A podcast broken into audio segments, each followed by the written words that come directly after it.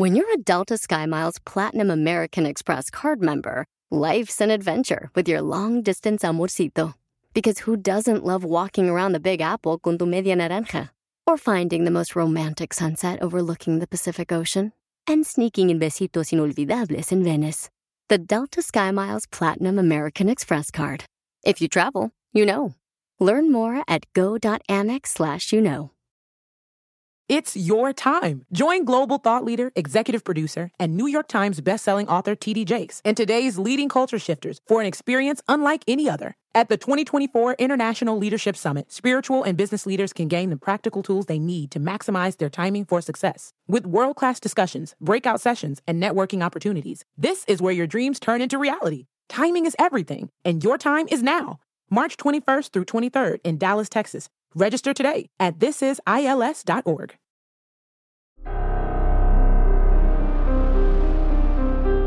En Código Misterio encontrarás temas relacionados con energías, cuarzos, sanaciones, meditación, ovnis, fantasmas, pirámides, misterios inexplicables, culturas antiguas y continentes desaparecidos. Pero también nos remontaremos al conocimiento de nuestros ancestros para vivir una vida más sencilla pero plena. Bienvenidos.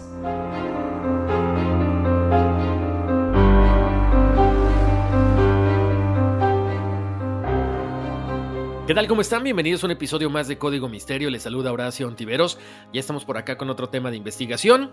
Y gracias a las personas que han estado recomendando el otro proyecto, el de Call for NES, All for NES o Todos por el NES. Ya saben que es de bienestar integral para corporaciones y para personas. Ahí contamos con una gran cantidad de expertos que tienen que ver con meditación, motivación, con marca, con dietas, con todo tipo de bienestar para las personas en general y para las empresas también. Así que gracias por su recomendación.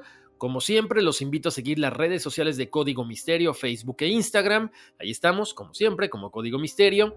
Si ustedes quieren pasar la voz de que pueden descargar los episodios cada lunes, adelante. Ya saben que estamos en Apple Podcast, Google Podcast, Spotify, en Pandora donde más les guste descargar el podcast, ahí está, ahí serán bienvenidos. Oigan, y si ustedes quieren preguntarme alguna cosa en especial, quieren conocer su horóscopo azteca, me pueden escribir a contacto arroba códigomisterio.com, me mandan su nombre, su fecha de nacimiento, recuerden, el mes es importante que me lo manden escrito con letras para que no haya confusiones y ya saben que en el episodio extra de conversaciones misteriosas ahí le damos lectura a todas sus dudas, todas sus recomendaciones y por supuesto al horóscopo azteca. Oigan, pues ya, ya estamos por acá por supuesto, este, pero qué creen, me falta un anuncio. Escuchen los segmentos que hacemos con Radio Láser en el show del Tarzán y sus jaladas todos los martes y los viernes en punto de las 5.30 de la tarde y las 5.50 horario Los Ángeles. Ahí estamos con el buen Tarzán conviviendo, compartiendo un poquito acerca de todas estas cosas que a todo mundo nos encantan, ¿no? Cuestiones sobrenaturales, cuestiones de energía. Y gracias a ustedes por todas las sugerencias que me han hecho acerca de la religión yoruba, acerca de la Antártida, que ya hay un episodio por ahí también. Entonces, gracias a todos ustedes que me escriben en las redes sociales, que se botanean, que se botan de la risa con los memes que de repente subimos. Y este, bueno, pues ya estamos por acá ahora sí, listos para iniciar con este tema que tiene que ver con desapariciones. Es interesante porque yo había escuchado algunas teorías de que, bueno, este punto en el planeta lo consideraban como, bueno, una puerta dimensional hasta cierto punto, eh, una entrada para los ovnis, un lugar donde hay bases extraterrestres pero también un lugar donde aparentemente hay una base de eh, gente que tiene poder y que controla el mundo. O está bien interesante. Es un misterio completamente lo que ha pasado ahí, lo que sigue pasando, porque vamos a hablar de tres desapariciones muy recientes incluso. Una es del 2017, 2021 también, y otra que a ratito les digo para que no, no les diga todo el spoiler, ¿no? Sino qué chiste tiene. Oigan, pues ya con esto que les dije, supongo que ustedes como buenos investigadores ya se pusieron su disfraz, su ropa de Indiana Jones. Y nos vamos a ir el día de hoy con el misterio del Triángulo de las Bermudas. Tal cual, este lugar que no es el único, en esta ocasión solamente vamos a hablar acerca del misterio del el Triángulo de las Bermudas. Hay otro en Alaska, hay otro en Japón, pero esa ya es otra historia. Esta zona del Océano Atlántico está delimitada por las Islas Bermudas, Puerto Rico y Miami. El sitio, por supuesto, como todo mundo lo hemos escuchado, está presente en películas, en cómics, en libros, en todo tipo de series. Algunos hablan, como les mencionaba ahorita, de que es un lugar donde hay seres extraterrestres, otros donde hay una puerta que conduce a otra dimensión. Este lugar también se le conoce como el Triángulo del Diablo. Y aquí hay algo que voy a tener que mencionar. Yo estuve por ahí analizando, es poca la información em, fidedigna que podemos encontrar, pero supuestamente de esto se habla desde la época de los viajes de Cristóbal Colón. Se menciona que en estas aguas, el 15 de septiembre de 1492, Cristóbal Colón experimentó un fallo en su brújula que dejó de indicar hacia dónde estaba el norte. En su resumen del diario de Colón, el historiador Bartolomé de las Casas menciona, los navegantes observaron el punto norte y encontraron que las aguas giraban un punto completo al oeste del norte, así que los marineros se alarmaron y abatieron, y no se dieron razón de sí. Pero el almirante lo sabía y ordenó que se volviera a observar el norte al amanecer. Luego descubrieron que las aguas eran verdaderas. La causa fue que la estrella brillante hace el movimiento y no las agujas. Lo que divisó posteriormente en el horizonte marino y que tiene que ver mucho con el fenómeno ovni, lo describe en su diario de a bordo y que llega, una vez más, gracias a los escritos de Fray Bartolomé de las Casas que transcribe. Navegó aquel día con su noche 27 leguas su camino al oeste y alguna más y en esta noche al principio de ella vieron caer del cielo un maravilloso ramo de fuego en la mar, lejos de ellos, cuatro o cinco leguas. O sea, ¿qué fue lo que ellos vieron caer del cielo? Podría tratarse, no sé, de un cometa, de una estrella fugaz, o quizá podría tratarse de un objeto volador no identificado o un objeto submarino no identificado, porque al hablar del Triángulo de las Bermudas nos queda la duda que fue exactamente lo que vieron. Ahora, en este triángulo, como les decía, existen muchos testigos que hablan sobre esferas luminosas que se sumergen como lo que estábamos platicando ahorita. De hecho, hay otra cosa que se menciona en una de las bitácoras de Cristóbal Colón y ocurrió un día antes de que se descubriera América. El 11 de octubre de 1492, un día antes de que Rodrigo de Triana gritara tierra a la vista, bueno, esto se menciona. Después del sol puesto, navegó a su primer camino al oeste. Andarían 12 millas cada hora y hasta dos horas después de medianoche andarían 90 millas, que son 22 leguas y media, puesto que el almirante a las 10 de la noche, estando en el castillo de popa, vio lumbre, aunque como fue cosa tan cerrada, que no quiso afirmar que fuese tierra, pero llamó a Pedro Gutiérrez, repostero de estrados del rey, diciéndole que parecía lumbre, que mirase él, y así lo hizo y la vio, diciéndole también a Rodrigo Sánchez de Segovia que el rey y la reina enviaban en él por veedor, el cual no vio nada porque no estaba en un lugar donde la pudiese ver. Después que el almirante lo dijo, se vio una vez o dos, y era como una candelilla de cera que se alzaba y levantaba, lo cual a pocos pareciera ser indicio de tierra, pero el almirante tuvo por cierto estar junto a la tierra. Ahora, otra vez nos deja la duda, ¿qué era en realidad esta luz que se veía a lo lejos? O sea, no estaba sobre la tierra, por lo tanto, no estamos hablando de que era una hoguera, de que era una fogata. Y además nos queda la duda de que, bueno, ya cansados del viaje, quizá pudieran haber alucinado esto. Yo no lo creo, pero bueno, como siempre hay que poner ese dejo de duda porque pueden pasar muchas cosas después de estar tanto tiempo en alta mar. Aparentemente esta fue la primera visión o la primera cosa que se ve y que se experimenta sobrenatural en el famoso Triángulo de las Bermudas. De ahí en adelante ha habido muchísimas cosas en diferentes épocas Les voy a ir contando, no vienen en un orden cronológico, no vienen en orden de importancia, pero sí son unos de los más mencionados a nivel internacional. Por ejemplo, el 3 de noviembre de 1978, Irving Rivers partió de San Croix, parte de las Islas Vírgenes de Estados Unidos, en un Piper Navajo que piloteaba para Eastern Caribbean Airways. Este piloto experimentado estaba realizando un vuelo en solitario para posicionar el avión en San Tomás para recoger algunos pasajeros. La visibilidad era buena, la temperatura era cálida. Durante el vuelo, el operador de la torre de control envió por radio una sugerencia de vuelo para evitar una pequeña lluvia. En ese momento, Rivers envió por radio su reconocimiento e hizo el ajuste. Cuando se acercaba al aeropuerto de San Tomás, se autorizó el aterrizaje del avión y el controlador vio que las luces rojas y verdes del avión parpadeaban mientras se acercaba. Poco después de que otro avión realizara un despegue, el controlador descubrió que ya no podía ver las luces del avión. Y lo más curioso es que incluso el avión había desaparecido del radar. Se lanzó un esfuerzo de búsqueda de emergencia, pero nunca se encontró nada, a pesar de que el vuelo estaba solamente a una milla de distancia del aterrizaje. Es increíble cómo pueden verse las luces y de pronto se dejan de ver y hasta el hecho de que haya desaparecido del radar está presente en esta situación.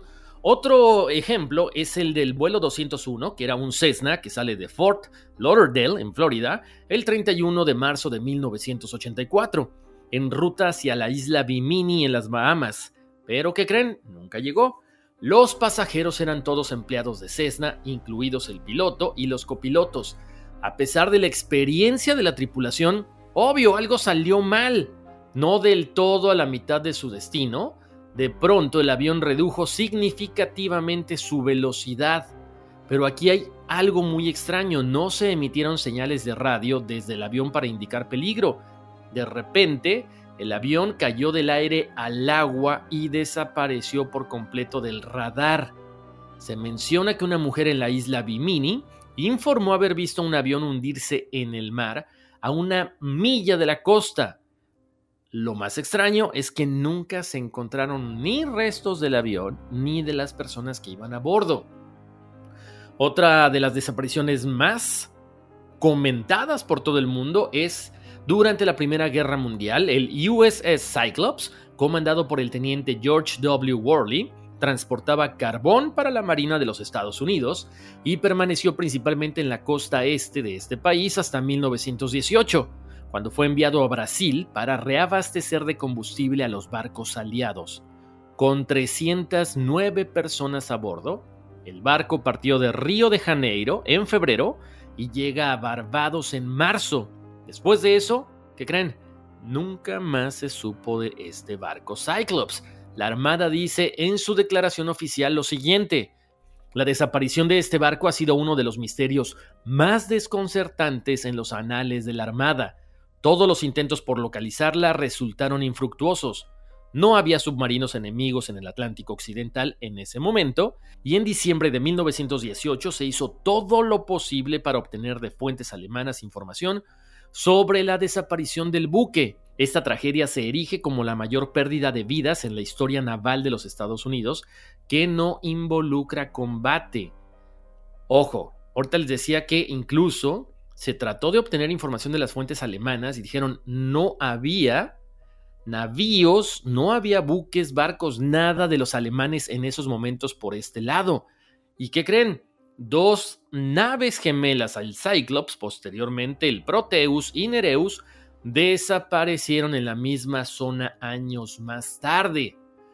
También a pocos meses de finalizada la Segunda Guerra Mundial, el 6 de diciembre de 1945, cinco aviones TBF Avenger de la Marina Americana salieron de la base militar de Fort Lauderdale, en Florida, el escuadrón debía elevarse sobre el Atlántico hacia el este y realizar un bombardeo de pruebas sobre unos bancos de arena.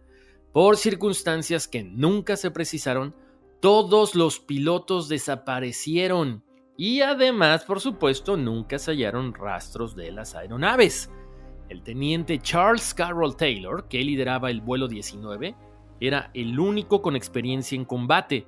El resto de las escoltas eran aprendices con menos de 300 horas de vuelo. Lo que hoy se sabe es que llegaron a completar el ejercicio, pero luego la confusión se esparció como una mancha por el semblante de los pilotos. Unos decían que había fallas en las brújulas, otros estaban mareados por el fuerte oleaje, así que Taylor recomendó apuntar al sol, que representaba el norte, para retornar a la base. Con la ayuda de varias estaciones terrestres se logró triangular la posición de los aviones y así se pudo establecer que estaban a unos 190 kilómetros al norte de las Bahamas y al este de la costa de Florida. Cuando se les enviaron las coordenadas ya era tarde.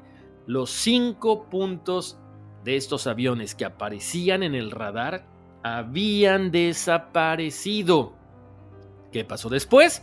Que uno de los primeros hidroaviones sale precisamente a buscar a este grupo de pilotos y de aviones y también se esfumó sin dar avisos de peligro y nunca más se volvió a saber de los tripulantes.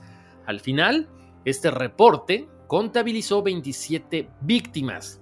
Otra de las desapariciones más famosas es la del avión Star Tiger, que parte de Londres el 27 de enero para tomar un vuelo a las Bermudas. Se menciona que hubo una falla en el sistema de calefacción de la cabina y los problemas con la brújula se solucionaron durante una escala que hicieron en Lisboa, Portugal.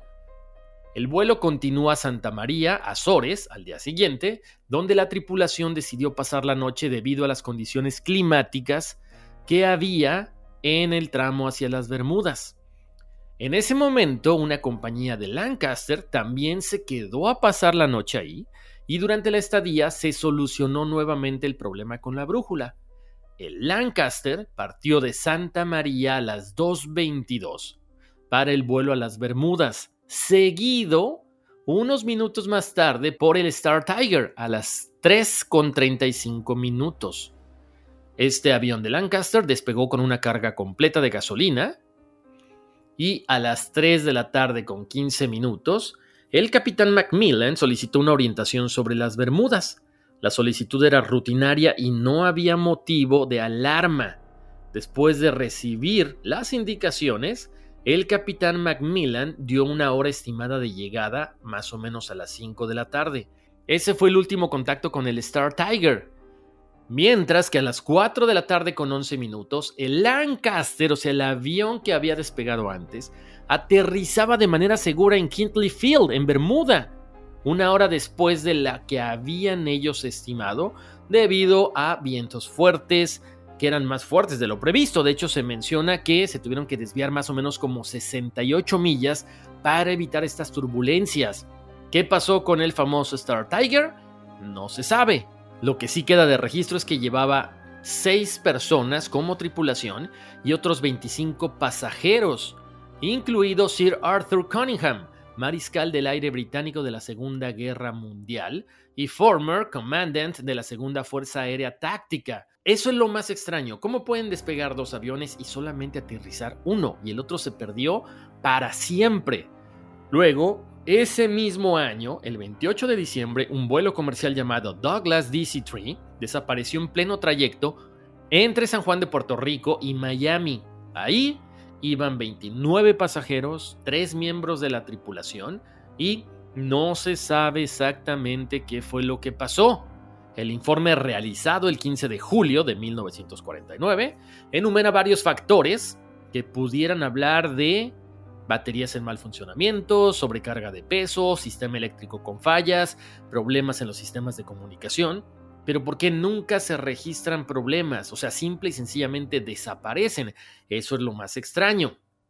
El siguiente caso es bien interesante porque fíjense, mucho se habla de la desaparición de aviones, de la desaparición de barcos, pero en este caso, aparentemente el Triángulo de las Bermudas afectó mentalmente a una persona que estaba ahí. Les cuento, esto sucedió en el Tainmont Electron en 1969, cuando el empresario Donald Crowhurst zarpó de Londres el 31 de octubre de 1968 en un diseño de barco de triple casco que presentaba propias innovaciones de seguridad y grandes intenciones de ganar la famosa Sunday Times Golden Glove Race, un evento que requiere que cada concursante navegue solo alrededor del mundo.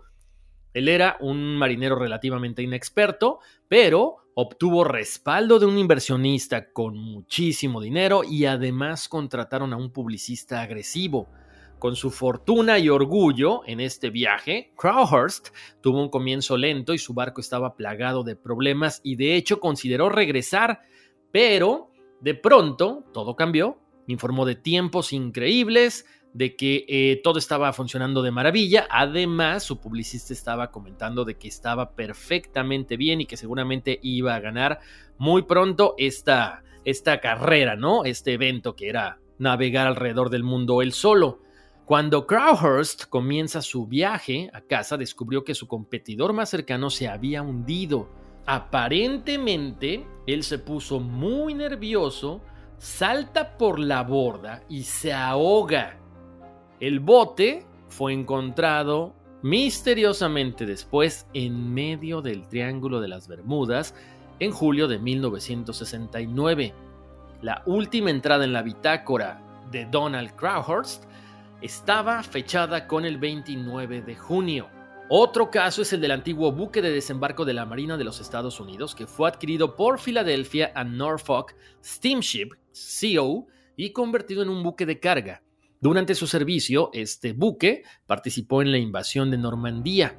Su viaje final fue desde Port Sulphur, en Louisiana, hasta Boxport, en Maine. Llevaba ni más ni menos que azufre. Perdió contacto al pasar por el Triángulo de las Bermudas. Nadie volvió a saber del barco, de las personas hasta cuatro años después, cuando misteriosamente, chequen, un salvavidas de este buque apareció en las costas de Florida. Ahora, mucha gente dice, es que llevaban azufre y eso está relacionado con el diablo. Bueno, no sabemos. Nosotros nomás les estamos diciendo lo que sucedió. Otra cosa que también pasó en el Triángulo de las Bermudas, y es súper interesante, fue el 5 de diciembre de 1872, cuando el famoso barco Mary Celeste zarpó del puerto de Nueva York para llevar carga a un destino específico, pero el barco nunca llegó a este lugar. Después de varios esfuerzos de búsqueda y rescate, el barco fue encontrado a la deriva en el Triángulo de las Bermudas. Pero ¿qué creen? ¡Tan, tan, tan! La tripulación de 11 personas no estaban en el barco. Las pertenencias personales, los contenedores de alimento, la carga preciosa que llevaban y los botes salvavidas todavía estaban en el barco. Lo más raro también es que la comida estaba servida en los platos del comedor. O sea, ¡pum! Se desaparecieron, se esfumaron. ¿Cómo podría haber sido esto? Ahora, ¿cómo le hizo esta gente para desaparecer sin dejar rastro alguno? ¿Por qué habían servido la comida? ¿Por qué si había buen tiempo la comida estaba todavía servida en esos platos? No se sabe. Ahora, les voy a comentar algo que ya tiene que ver con fantasmas también que es la desaparición de Ellen Austin. Este es un relato muy desconcertante para muchos porque es la historia de este barco, Ellen Austin, que cayó en la trampa de un barco que se consideraba mal augurio.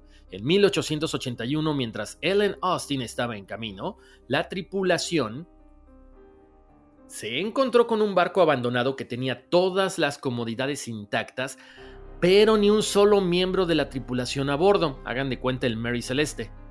En un esfuerzo por salvar el barco, algunos miembros de la tripulación del barco Ellen Austin se suben a este barco misterioso para llevarlo hasta Nueva York.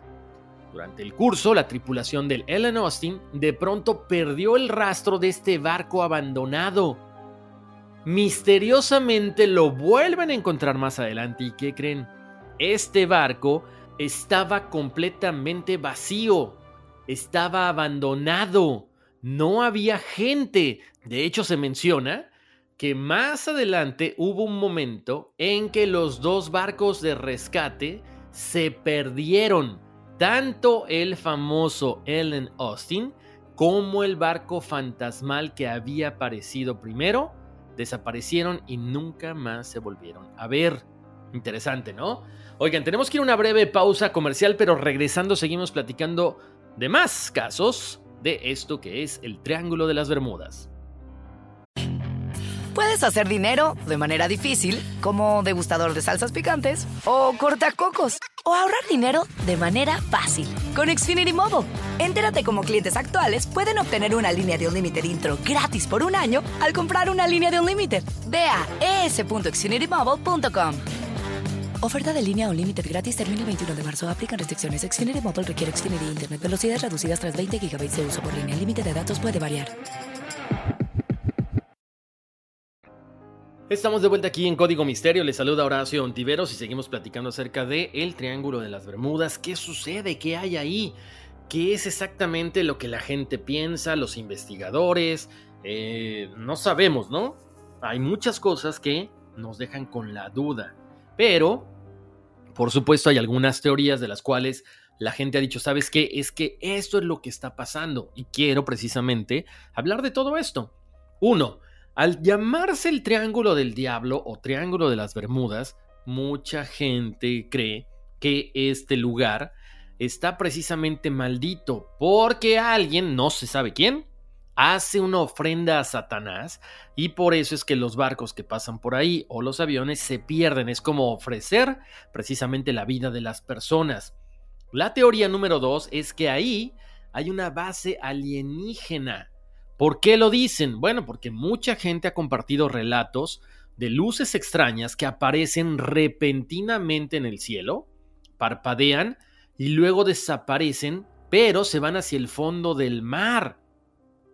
Muchas personas incluso han detectado ruidos extraños que acompañan a estas luces y han escuchado un tipo de canto, un tipo de lenguaje que no logran descifrar. Por lo tanto, ellos creen que los alienígenas están tratando de comunicar con ellos para que no se acerquen.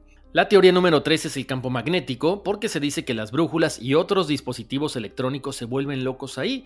Por eso es que muchos aviones y barcos desaparecen. Hasta el momento, no hay ningún tipo de tecnología que logre aguantar este tipo de campo magnético.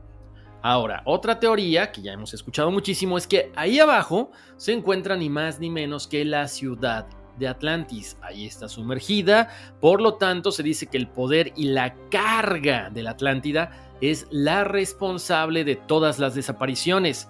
Muchos dicen que quizá están como vengándose de lo que les sucedió, o sea que son almas maltratadas y también que quizá hay brujos, hechiceros que estaban vivos en la Atlántida que están tratando de vengarse por lo que les pasó, por este cataclismo, ¿no?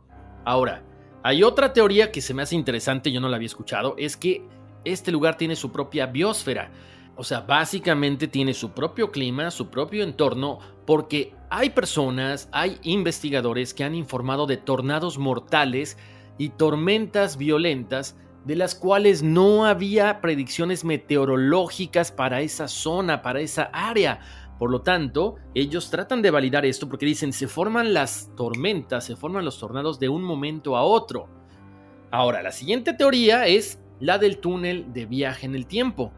Algunas personas que han pasado por ahí experimentan algún tipo de neblina, algún tipo de blackout como lo que normalmente pasa cuando una persona es abducida. De hecho, uno de los casos más famosos es el del señor Bruce Gernon, que afirmó que perdió 28 minutos mientras volaba sobre el Triángulo de las Bermudas y de repente apareció en Miami Beach, 100 millas más lejos que su destino. Dijo que todo ese viaje apenas le tomó unos segundos. Además, no notó que los paisajes y la atmósfera cambiaran. Incluso para que vean cómo son las cosas, las personas en la estación de radar respaldan todo lo que él menciona, de que el avión de pronto salió del radar y reapareció en el radar de Miami en cuestión de segundos. ¡Tan, tan, tan! Y finalmente la última teoría, que es la, no sé, la más extraña, la más jalada de los pelos, dijéramos en México, es que ahí En las profundidades del Triángulo de las Bermudas se esconde una base de una organización secreta. Llámenle Illuminatis, reptilianos, puede tener incluso mucho que ver con esta base alienígena, pero es lo que mucha gente menciona, que por eso no sirven los dispositivos electrónicos, no sirven las brújulas, todo se intercepta, todas las eh, señales, todos los mensajes. Entonces, bueno, pues ahí está estas teorías que tanto los investigadores como algunas personas mencionan. Ahora, que si hay una explicación lógica, claro que hay una explicación lógica y de eso vamos a platicar ahorita. Karl Kruselnicki, científico sueco, dice que encontró la respuesta a todo esto. Él sostiene que la única razón por la que los aviones y los barcos desaparecen sin dejar rastro es porque está cerca del Ecuador y cerca de una parte donde hay mucho tráfico, que es América. Este científico subraya algo muy importante. Según Lloyds en Londres y la Guardia Costera estadounidense, el número de desaparecidos del Triángulo de las Bermudas es el mismo que en cualquier parte del mundo. Lo que pasa es que hay un misterio detrás de esta ubicación, pero la zona, el misterio que les decía, la leyenda, hacen que sea mucho más interesante entre el mito, el misterio, la zona turística, las películas, las series, los libros, por lo tanto la gente sigue idealizando lo que ocurre ahí. En este lugar ha habido decenas de accidentes, han desaparecido 75 barcos y aviones según los datos reportados por la tribuna. Por lo tanto, la explicación de este científico sería muy lógica, muy sencilla de comprender. Además, él menciona, la mayoría de las personas al mando de los barcos y aviones que desaparecieron eran inexpertos. Sumado a esto está la situación geográfica. Por lo tanto, esto lleva a las personas a tomar malas decisiones y que hayan perdido el rumbo, se hayan hundido o simple y sencillamente hayan desaparecido en el mar. Ahora, vamos a retomar uno de los casos que habíamos platicado ahorita, porque ahí viene una explicación de parte de un científico. Bueno, en el vuelo de eh, estos cinco aviones de los Avengers de la Marina de los Estados Unidos que partieron de Fort Lauderdale, el 5 de diciembre de 1945 y que era una misión de entrenamiento de rutina, después de perder el contacto por radio con la base, los cinco aviones desaparecen, nunca más se encontró rastro ni de los aviones ni de los tripulantes. Por supuesto, después sale este hidroavión y también desapareció junto con sus tripulantes. Las especulaciones sobre esta evaporación fueron muchísimas, especialmente después de 1964, cuando el escritor Vincent Gaddis adelantó sus teorías en un artículo titulado El Triángulo Mortal de las Bermudas. Al hablar sobre el tema, el experto también ofreció explicaciones simples por la pérdida del vuelo 19. Para empezar, sostuvo que a pesar de las sugerencias de que la patrulla desapareció en condiciones ideales de vuelo, en realidad chequen, hubo olas de más de 15 metros de altura. Incluso sumó que el único piloto verdaderamente experimentado en el vuelo era su líder, el teniente Charles Taylor, y que su error humano bien podría haber influido en la tragedia. Eso lo mencionó al periódico The Mirror. Además, indicó que las transcripciones de radio de antes de que la patrulla desapareciera dejaron muy claro que el vuelo 19 no estaba seguro de su posición. Además, muestran que Taylor creyó que su brújula fallaba y que estaba sobre los cayos de Florida, pero un análisis posterior realizado por el personal de tierra mostró que estaba al sureste, cerca de una isla en las Bahamas.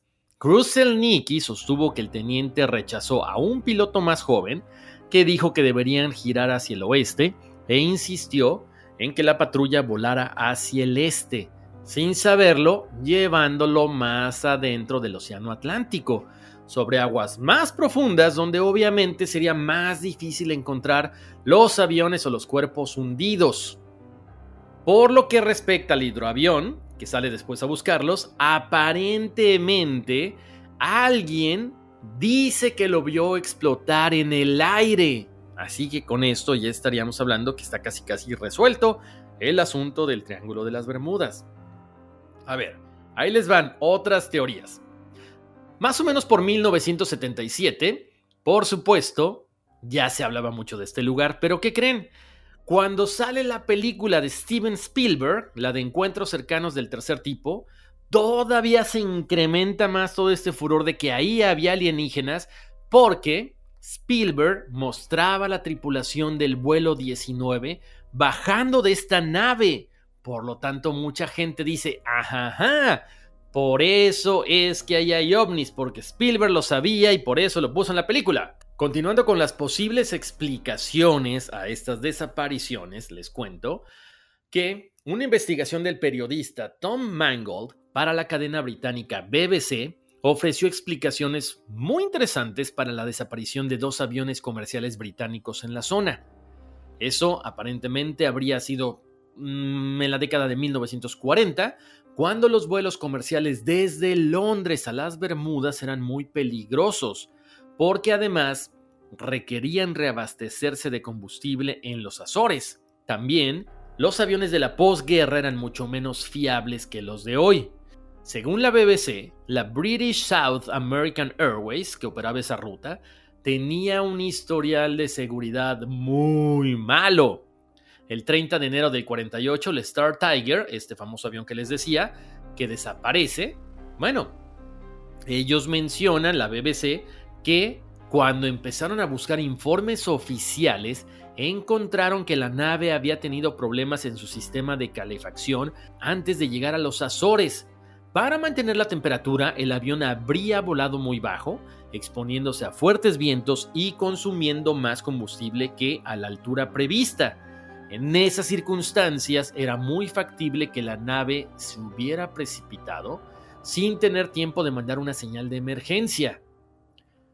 Por otro lado, consultando con la BBC, Don McIntosh, un piloto de Tudor 4, señaló que el diseño defectuoso podría haber sido la causa de la desaparición de otra nave de ese tipo ocurrida en la misma zona casi un año después de la tragedia del Star Tiger. Ahí nos damos cuenta de que sí hay explicaciones lógicas, pero también es como que más sabrosón ponerle un poquito de misterio, ¿no? Bueno, ya hablamos de esas desapariciones que tienen mucho tiempo, pero ¿qué más ha pasado? En el 2015, varios argentinos desaparecieron en el Océano Atlántico. Lo curioso, fíjense cómo son las cosas. Iban cuatro, pero solamente desaparecieron tres. ¿Por qué? Bueno, resulta que este chico de nombre Marcelo tuvo que regresar a Argentina por motivos laborales. Por lo tanto, les dijo, ¿saben qué? Yo ya no puedo proseguir, yo me bajo aquí, me regreso y sigan ustedes. Él menciona que el objetivo era llegar a España y en principio la idea era salir de Cuba, parar en la isla Azores, luego hacer otra parada en Bermudas y finalmente llegar a España. Sin embargo, algo salió mal. La rotura del motor del velero llamado Maratonga hizo cambiar los planes. Se tuvieron que desviar al puerto de Virginia en Estados Unidos porque era peligroso seguir así. Marcelo también contó que desde Cuba hasta Virginia cruzaron por el Triángulo de las Bermudas y aseguró que no tuvieron ningún incidente. Tuvimos un poquito de miedo cuando apareció un tiburón gigante cerca nuestro, pero nada más. Después de unos días llegaron al puerto de Norfolk y ahí se quedaron durante 60 días para reparar el motor. Es cuando él decide regresar a Argentina porque tenía que trabajar. El resto de los navegantes continuaron. Iban los ingenieros navales Pablo y Raúl Enríquez y Raúl Echevarría. Ellos continuaron el viaje luego de arreglar el motor, pero decidieron ir desde Virginia hasta España sin escalas, cruzar todo el mar sin parar ni un solo día. Para él, menciona que esa fue la decisión más arriesgada, porque el barco tenía ya un antecedente de que el motor no funcionaba.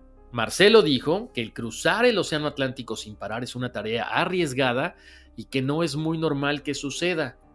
Él cree que era un barco tan antiguo que era muy arriesgado hacer ese trayecto sin escalas. Le pareció poco usual, pero menciona que el capitán confió en su barco y que quizá si el motor paró, la única forma de moverse era con el viento, y que no sabe cuánto tiempo pudieron estar flotando a la deriva. Luego, para el 2017, ABC News informó que la Guardia Costera de los Estados Unidos hasta el momento no se sabe nada acerca de este barco ni de los tres argentinos. Para el 2017, ABC News informó que la Guardia Costera de los Estados Unidos emitió una declaración después de que el control de tráfico aéreo en Miami perdió contacto de radar con el avión bimotor cuando se situaba en la isla de Eleuthera a una altura de 7.300 metros.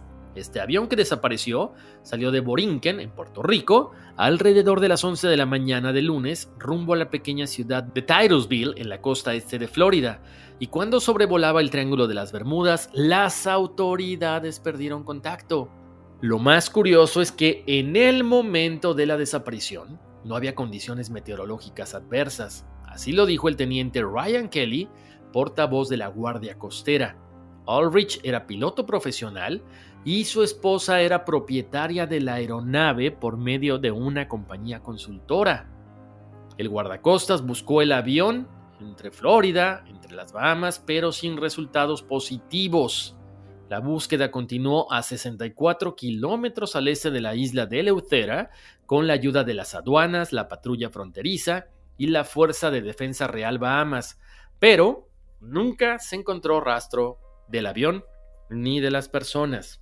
Algo más reciente fue en el 2021 cuando la Guardia Costera de Estados Unidos suspendió la búsqueda de un barco que tenía previsto llegar al puerto de Lake Worth en el estado de Florida el 29 de diciembre. Venía de la isla Bimini en el archipiélago atlántico de Bahamas con 20 personas a bordo. La agencia estadounidense informó a través de un comunicado de que la interrupción de la búsqueda de este pequeño barco azul y blanco del tipo Mako Kudi Cabin de 9 metros de eslora se hizo efectiva a última hora del viernes primero de enero. Las autoridades de Bahamas habían informado que miembros de la Unidad de Búsqueda y Rescate de la Fuerza de Defensa Real de las Bahamas y la División de Infantería de Marina de la Policía Real de las Bahamas se habían unido a la Guardia Costera de Estados Unidos para tratar de encontrar esta embarcación desaparecida. Tras una búsqueda de aproximadamente 84 horas y 44 mil kilómetros cuadrados usando barcos y aviones, la Guardia Costera decidió interrumpir la búsqueda de este pequeño barco y hasta el momento no se sabe nada. Ahora, ¿qué creen? Yo sé que ustedes son bien aventureros, yo también, no sé si me aventaría, pero ¿qué les cuento? Resulta ser que hay una empresa que está organizando un crucero por el Triángulo de las Bermudas y devuelven el dinero si el barco desaparece. O sea, tú pagas 1.800 dólares, vas a estar dos días a bordo de este transatlántico que va a zarpar, que El 28 de marzo del 2023, desde acá de Nueva York hasta las Bermudas. Si algo pasa, no te preocupes porque el dinero, o sea, estos 1.800 dólares que pagaste, se lo van a reembolsar a tu familia. Como les decía, este Norwegian Prima zarpará el 28 de marzo del 2023, así que vayan comprando sus boletos si alguien quiere hacer vaquita y paga el mío, adelante, yo no me enojo. la agencia de turismo Holiday Maker Travel anunció que todos los pasajeros que emprendan este viaje marítimo organizado por la compañía hacia el Triángulo de las Bermudas podrían recibir el reembolso completo si el crucero desaparece en la zona del el Triángulo, entre Bermudas, Puerto Rico y Miami. Así que si ustedes quieren, ahí ya les dejo la información si me quieren invitar, con gusto, yo sí me animaría. Así que vámonos poniendo ahí como que manos a la obra, ¿no? Continuando con todo esto, les cuento, aparentemente hay otra explicación muy interesante para esta desaparición de barcos, de aviones, de más de 300 hombres, que no se sabe qué fue exactamente lo que pasó con ellos. Bueno, la explicación lógica es que no hay monstruos, no hay extraterrestres, sino hay gases marinos. Sí, Efectivamente, hay una gran cantidad de hidratos de metano que se expulsan a la superficie y provocan inestabilidad en los sistemas de funcionamiento de los equipos de transporte. Según la cadena de noticias CNN, los bancos de gas se encuentran en sitios volcánicos donde se generan enormes burbujas que crecen geométricamente a medida que van ganando altura. Cualquier nave capturada en esta especie de globo de gas pierde inmediatamente todas las condiciones de flotabilidad y se hunde. Eso indicaron los expertos. De hecho, un grupo de científicos de la Universidad de Southampton usaron simuladores en un laboratorio para un nuevo documental y ahora creen que el fenómeno de las desapariciones puede explicarse por la formación de olas rebeldes, erráticas y enormes creadas por las tormentas que chocan en el mar. En el documental El Enigma del Triángulo de las Bermudas, emitido en Gran Bretaña, los científicos usaron simuladores para recrear esas olas monstruosas de más de 30 metros, lo que ellos consideran que es la explicación natural de las desapariciones en esta región. Como les decía, se trata de olas gigantes que solo duran unos pocos minutos y que fueron observadas por primera vez por satélites en 1997 frente a las costas del sur de África. El equipo de investigadores construyó un modelo del barco USS Cyclops, que era este buque de abastecimiento militar de la Armada de los Estados Unidos. ¿Y qué creen? Debido al gran tamaño y su fondo chato, el barco no tardó en hundirse en la simulación. Según los científicos, esta región puede experimentar hasta tres tormentas gigantescas al mismo tiempo, chocando entre sí desde diferentes direcciones. La condición perfecta para generar una ola rebelde. En esta simulación, una ola del tamaño que ellos crearon podría partir en dos a un barco tan grande como el USS Cyclops. Otra posible explicación de las desapariciones de aviones y embarcaciones de la zona podría estar relacionada con anomalías del campo magnético terrestre, que lo comentábamos hace rato, y que explica el geólogo geofísico Jorge Espanuolo, profesor de la Cátedra Geofísica de la Universidad Nacional del Sur. Él menciona que el campo magnético terrestre no es uniforme ni es estático, y si bien hay dos polos principales, existen varios otros, sectores donde el campo magnético terrestre que es el escudo que nos protege de las radiaciones cósmicas, ahí se debilita. Tal es el caso de la denominada anomalía del Atlántico Sur, que abarca desde Sudamérica hasta Sudáfrica, con centro en Uruguay. Ante determinadas circunstancias, el mayor ingreso de rayos cósmicos puede llegar a afectar compases e instrumental electrónico en general, es posible que algo similar pueda estar ocurriendo en el Triángulo de las Bermudas, lo que podría explicar los problemas que ocurrieron con las aeronaves en este sector. Muchos navegantes inexpertos confesaron con pavor que al atravesar este triángulo, las agujas de sus brújulas comenzaban a girar como locas. Esto se debe a que en lugar de marcar el norte geográfico, señalan el norte magnético que está próximo a Groenlandia.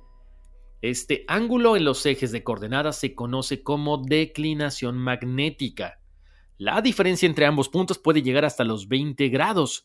Si este desajuste no se compensa de inmediato, el barco puede desviarse de la ruta y navegar sin rumbo fijo. Según los científicos de la Agencia Espacial, el campo magnético de la Tierra tiene un punto débil del tamaño de los Estados Unidos y se encuentra sobre Sudamérica y el sur del Océano Atlántico. Los especialistas de la NASA señalan además que estamos a salvo de los efectos en la Tierra, pero los satélites no tienen tanta suerte. Cuando pasan por la anomalía son bombardeados por una radiación más intensa que en cualquier otro lugar en órbita. Eso significa que las partículas de los rayos cósmicos solares no son retenidas en el Triángulo de las Bermudas del mismo modo que en otras partes del planeta.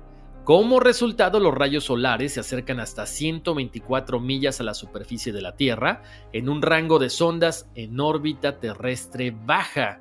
De hecho, en los primeros tiempos de la estación espacial, esta estación modular de tercera generación, la anomalía del Triángulo de las Bermudas bloqueaba los ordenadores de los astronautas, obligando a las agencias espaciales a apagar los sistemas de a bordo algunos astronautas informaron de que habían visto extrañas luces blancas parpadeando ante sus ojos y desde entonces se han tomado medidas para protegerlos cuando atraviesan esta zona del planeta.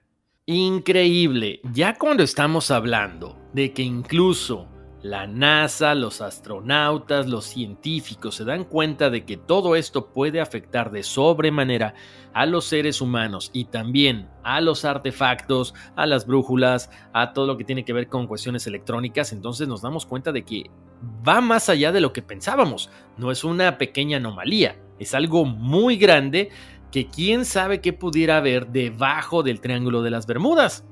Como mencionábamos, pudiera ser una base extraterrestre, los restos de la Atlántida o qué será. Como siempre, me encantaría que ustedes me dijeran qué piensan acerca de esto. ¿Será que algún día conoceremos la verdad? ¿Será que algún día nos dirán estos gobiernos poderosos que existe allá abajo. Como siempre, muchas gracias por haberme acompañado en este episodio de Código Misterio. Los invito a checar las fotografías que están en Código Misterio en Facebook y en Instagram, a descargar el podcast en todas las plataformas de audio, Apple Podcast, Google Podcast, Spotify, a que escuchen los segmentos que tenemos los martes y viernes con el Tarzán y sus jaladas a las 5.30 y 5.50 de la tarde, horario de la costa oeste. Y por supuesto, a que me manden sus datos para conocer más de su horóscopo azteca. Mándenme su nombre completo, fecha de nacimiento con el mes escrito en letra a contacto arroba códigomisterio.com y si tienen alguna duda, alguna sugerencia, también me pueden escribir a ese correo electrónico. Yo como siempre les mando un abrazo, muchísimas bendiciones, gracias por haber estado conmigo y vámonos, que aquí espantan. It's your time. Join global thought leader, executive producer, and New York Times bestselling author TD Jakes and today's leading culture shifters for an experience unlike any other. At the 2024 International Leadership Summit, spiritual and business leaders can gain the practical tools they need to maximize their timing for success. With world class discussions, breakout sessions, and networking opportunities, this is where your dreams turn into reality. Timing is everything, and your time is now. March 21st through 23rd in Dallas, Texas. Register today at thisisils.org. Puedes hacer dinero de manera difícil, como degustador de salsas picantes, o cortacocos, o ahorrar dinero de manera fácil con Xfinity Mobile. Entérate cómo clientes actuales pueden obtener una línea de Unlimited intro gratis por un año al comprar una línea de Unlimited. Ve a es.xfinitymobile.com. Oferta de línea Unlimited gratis termina el 21 de marzo. Aplican restricciones. Xfinity Mobile requiere Xfinity Internet. Velocidades reducidas tras 20 GB de uso por línea. El límite de datos puede variar.